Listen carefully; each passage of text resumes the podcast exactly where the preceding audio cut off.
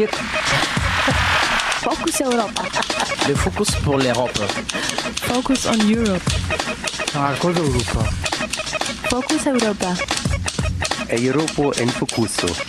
Focus Europa. Fokus Europa. Nachrichten und Themen aus Europa auf Radio Dreieckland.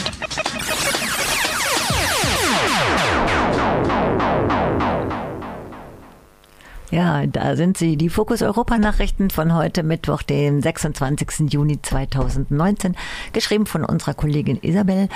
Und zunächst der Überblick.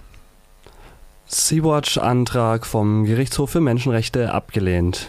Deutschland will Regelungen zur Einbürgerung verschärfen. Tschechiens Premierminister Babiš vor Misstrauensvotum. 1,8 Millionen Arbeitende werden laut DGB um Mindestlohn betrogen. Jetzt die Nachrichten im Einzelnen. Sea-Watch-Antrag vom Gerichtshof für Menschenrechte abgelehnt. Der Gerichtshof für Menschenrechte in Straßburg hat einen Eilantrag der Hilfsorganisation Sea-Watch abgelehnt. Der Kapitän sowie rund 40 Migrantinnen und Migranten hatten in einer einstweiligen Maßnahme beantragt, in Italien an Land gehen zu dürfen. Werden Menschenrechte verletzt, darf der Menschengerichtshof einschreiten und Staaten anweisen, Abhilfe zu schaffen. Der Europäische Gerichtshof sah keine Menschenrechtsverletzungen und lehnte den Antrag ab. Da es keine kranken Schwangeren oder Familien mehr an Bord gäbe, könne Italien nicht gezwungen werden, die Sea-Watch anlegen zu lassen, so die Begründung des Gerichtshofs. Auf der Sea-Watch 3 warten 42 Migrantinnen und Migranten an Land gelassen zu werden. Sie befinden sich mittlerweile seit zwei Wochen auf dem Schiff. Dieses fährt vor der 12-Meilen-Zone um Lampedusa auf und ab, da die unerlaubte Fahrt in italienische Hoheitsgewässer vor Italien mit Strafen belegt wurde. Deutschland will Regelungen zur Einbürgerung verschärfen. Der Innenausschuss der Bundesregierung will die Einbürgerung in Zukunft von einer, Zitat, Einordnung in die deutschen Lebensverhältnisse, Zitat Ende, abhängig machen. Über die Änderungen im Gesetz zur Staatsangehörigkeit soll am Donnerstag der Bundestag abstimmen.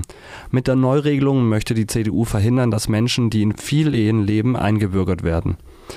Diese Einschränkung soll ausdrücklich im reformierten Gesetz zur Staatsangehörigkeit aufgeführt werden. Die Grünen kritisierten die Formulierung als zu schwammig. Das Kriterium könnte Auswirkungen für alle Migrantinnen in Deutschland haben, so der grünen Abgeordnete Phyllis Bolat. Zudem sieht die Änderung des Gesetzes vor, dass Menschen mit doppelter Staatsbürgerschaft ihren deutschen Pass entzogen werden darf, wenn sie Teil einer terroristischen Vereinigung sind. Diese Neuregelung soll jetzt vor allem auf Mitglieder der Terrororganisation Islamischer Staat angewendet werden. Tschechiens Premierminister Babiš vor Misstrauensvotum. Der tschechische Premierminister Andrej Babiš muss sich heute einem Misstrauensvotum im Parlament stellen. Für das Misstrauensvotum hatten fünf Oppositionsparteien einen gemeinsamen Antrag eingereicht. Ein erfolgreicher Ausgang wird jedoch nicht erwartet.